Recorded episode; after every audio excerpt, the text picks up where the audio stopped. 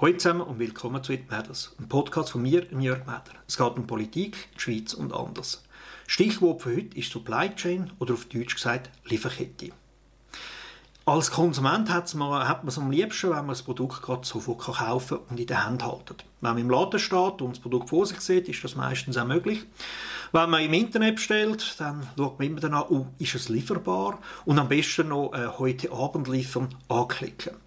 Die grosse Frage, ist das sinnvoll und was verursacht das überhaupt für Konsequenzen? Was kostet so eine Wirtschaft, die just in time immer soll liefern können? Ich glaube, wir haben in den letzten Jahren ein paar Erfahrungen gemacht äh, zum Thema Lieferketten. Speziell oder angefangen mit Covid, äh, dann der Evergreen, aber auch der Krieg in der Ukraine haben aufgezeigt, wie empfindlich unser Wirtschaftssystem auf Störungen ist. Und empfindlich vor allem eben im Bereich, was kann überhaupt produziert und hergestellt werden und funktionieren Lieferketten. Ich würde jetzt mal ein bisschen überspitzt behaupten, 2019, also vor, den drei, vor dieser Dreifachkrise, ist die Weltwirtschaft eigentlich wie, wie ein Schweizer Uhrwerk praktisch perfekt eingestellt gewesen. Wir haben im Internet bestellen und äh, es ist in der kürzesten Zeit geliefert worden. Wir haben müssen drei Tage warten, haben uns schon fast überlegt, hm, soll ich noch mal irgendwie suchen, ob es noch jemand anderes für morgen gibt.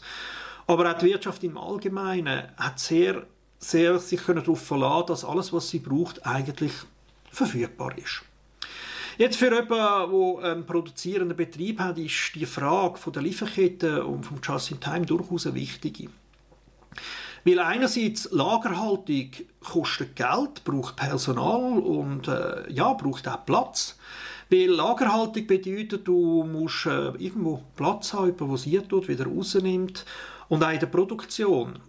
Wenn du auf Lager produzierst, musst du das irgendwo lagern und du hast Gefahr, dass sie das niemand abkauft. Also, dass du unter Umständen Tausende von Franken Rohstoff und Arbeitszeit investiert hast und niemand will es und du kannst die Ware am Schluss wegwerfen. Da ist doch Just in Time viel besser. Du bestellst es, es wird dir angeliefert, du es gerade in die Maschine einspannen oder einbauen oder einschütten. Das Produkt kommt raus, du gibst das einem, übergibst das einem Paketdienst und der Kunde hat es. Aber das hat natürlich den Nachteil, dass du zum Beispiel deine Produktionskette so schnell musst umstellen musst. Also klar, wenn du noch ein Produkt hast, ist es einfach. Aber wenn du sieben verschiedene Produkte hast, wo du auf ähnliche oder auf immer wieder die gleichen Maschinen produzierst, kannst du die so schnell umstellen. Aber noch viel wichtiger, ist dein Lieferant auch wirklich zuverlässig? Weil wenn du deinen Kunden das Versprechen machst, just in time zu liefern, dann musst du es auch machen, weil sonst geht dann in Ruf Malbach ab. Wie gesagt, 2019 hat das eigentlich recht gut funktioniert und das haben sich alle daran gewöhnt und dann ist Covid gekommen und hat die Welt, ja nicht ganz, aber doch fast zum Stillstand gezwungen. Viele Produktionen sind eingestellt worden, weil die Leute erzählen, daheim bleiben. Klar, jetzt gar nichts darf nicht passieren. Also so lebenswichtige Güter wie Nahrungsmittel sind weiter produziert worden, weiter transportiert worden. Aber damit die Produktion und die Transport funktioniert, gibt es viele Güter, wo man im ersten Moment gar nicht denkt, dass die auch müssen weiterhin im Kreislauf drin sind. Du geht dann plötzlich der Transport oder äh, die Nahrungsmittelproduktion nicht mehr. Und entsprechend hat man das System ein bisschen ausweiten und dann hat man sich gefragt, ja, wenn, wenn die die Ware bekommen, wieso sollen die anderen Betriebe das nicht bekommen und, und, und. Also es hat ganz viele Fragen gegeben, wer, wer darf weiter produzieren, weiter transportieren und weiter verkaufen und wer nicht. Es, äh, by the way, ein, ein witziges Beispiel ist das Thema Kleider. Ich meine, Kleider, das kann man auch noch in drei Monaten oder in einem halben Jahr neue Kleider kaufen, das ist jetzt nicht so dringend. Außer Kinderkleider, speziell kleine Kinderkleider, die kannst du nicht beliebig lang warten mit neuen Kleidern posten. Die kleinen Balken wachsen doch relativ schnell. Aber es ist nicht nur Corona gewesen, es ist auch äh, das Debakel oder der Unfall im Suezkanal gewesen, wo das Containerschiff äh, ein bisschen stark quer ist und sich verkeilt hat und mehrere Tage, ich glaube sogar Wochen, den Suezkanal blockiert hat.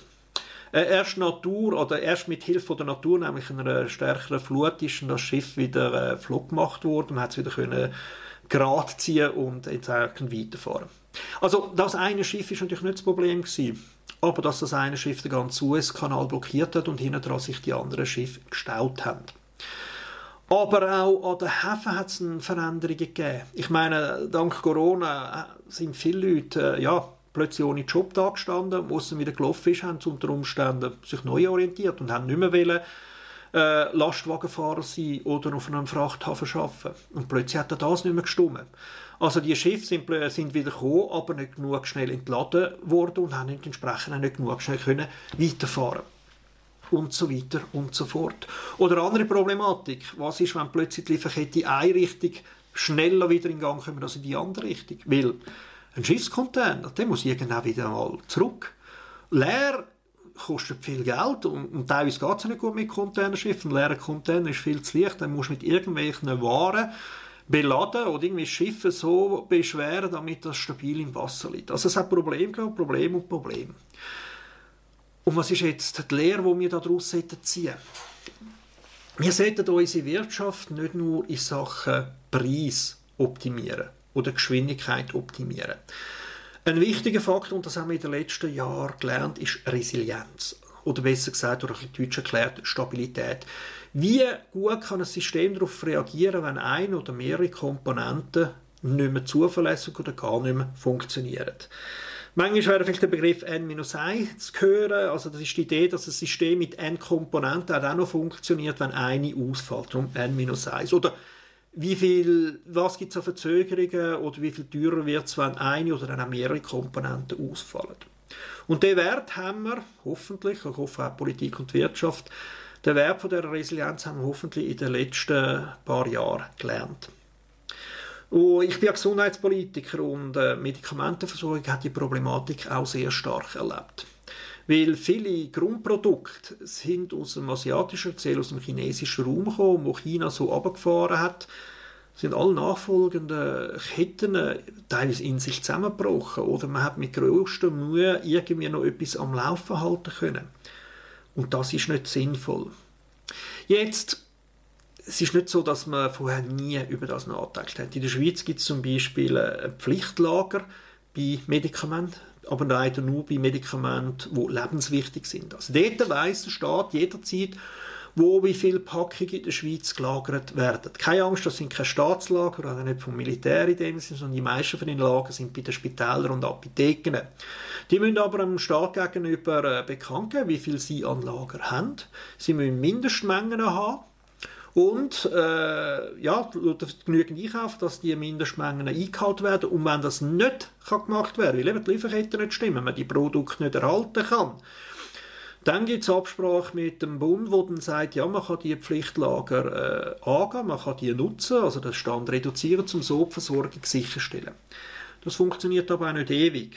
Und unter Umständen, im Moment sind einige Medikamente tatsächlich so lange schon schwer bis gar nicht erhältlich, dass die Lagerbestände knapp werden oder eigentlich schon de facto auf Null sind. Man ist teilweise sogar schon dazu übergegangen, dass man äh, Packungen aufbricht und die sagen wir jetzt mal zwei Blister, das sind da die, die Alu-Plastikfolie mit den Pillen drin, die zwei Blister einzeln an Kunden verteilt. Oder dass der Apotheker sogar größere Mengen kann portionieren kann oder sogar gewisse einfachere Produkte vor Ort selber herstellen Das ist nicht wirklich effizient und günstig ist es auch nicht und es hat noch durchaus andere Schwierigkeiten. Da haben wir genügend Apotheker und Experten, die das können. Das heißt, wir brauchen nicht nur eine intelligente Lagerhaltung in der Schweiz, sondern wir brauchen auch tatsächlich intelligentere und resilientere Liefer- und Herstellungsketten als bisher. Ich bin der Meinung, wir sollten hier übergehen, dass vor allem bei den wichtigen Produkten, sagen das jetzt Medikamente, nicht nur die lebenswichtigen, sondern auch andere, sagen das Lebensmittel oder auch andere Kernprodukte, dass wir Lieferketten haben, die eben einem N-1-Prinzip entsprechen oder besser. Also dass man immer Alternativen hat. Das heißt für den Staat, aber auch für die Wirtschaft, dass sie das Thema Lagerhaltung wieder viel stärker in den Fokus rücken. Dass sie immer überlegen, was mache ich, wenn der Lieferant ausfällt und das heißt halt auch, dass vielleicht der zweit- und drittbeste Lieferant, der offeriert haben, halt auch Aufträge überkommen.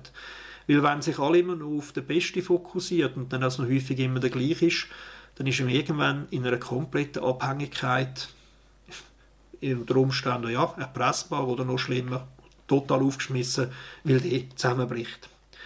Jetzt habe ich die Frage, wie viel ist uns das wert? Wie viel ist es uns wert, dass in Ruhezeit, wenn man alles bestens läuft, so wie 2019, man halt eben auch den zweitbesten Lieferant äh, zum Zug kommen lässt, dass man halt ein Lager hat, das grösser ist als unbedingt gerade im Moment nötig. Wer trägt die Kosten? Ist das Entscheidung von der Firmen allein oder gibt es Produkte, wo der Staat eben, so wie bei den lebenswichtigen Medikamenten, kann eingreifen und sagen, nein, es braucht mehr. Vor 2019 haben sehr viele Staaten äh, dieser Thematik äh, zu wenig Gewicht gegeben haben sehr viele Lagerbestände abgefahren oder gewisse Güter aus solchen Lagerhaltungen entlassen. Äh, es geht hoffentlich jetzt wieder in die andere Richtung. Aber ja, das wird eine politisch-gesellschaftliche Diskussion, vor allem bei den wichtigen Gütern. Was ist unsere resiliente Produktion wert?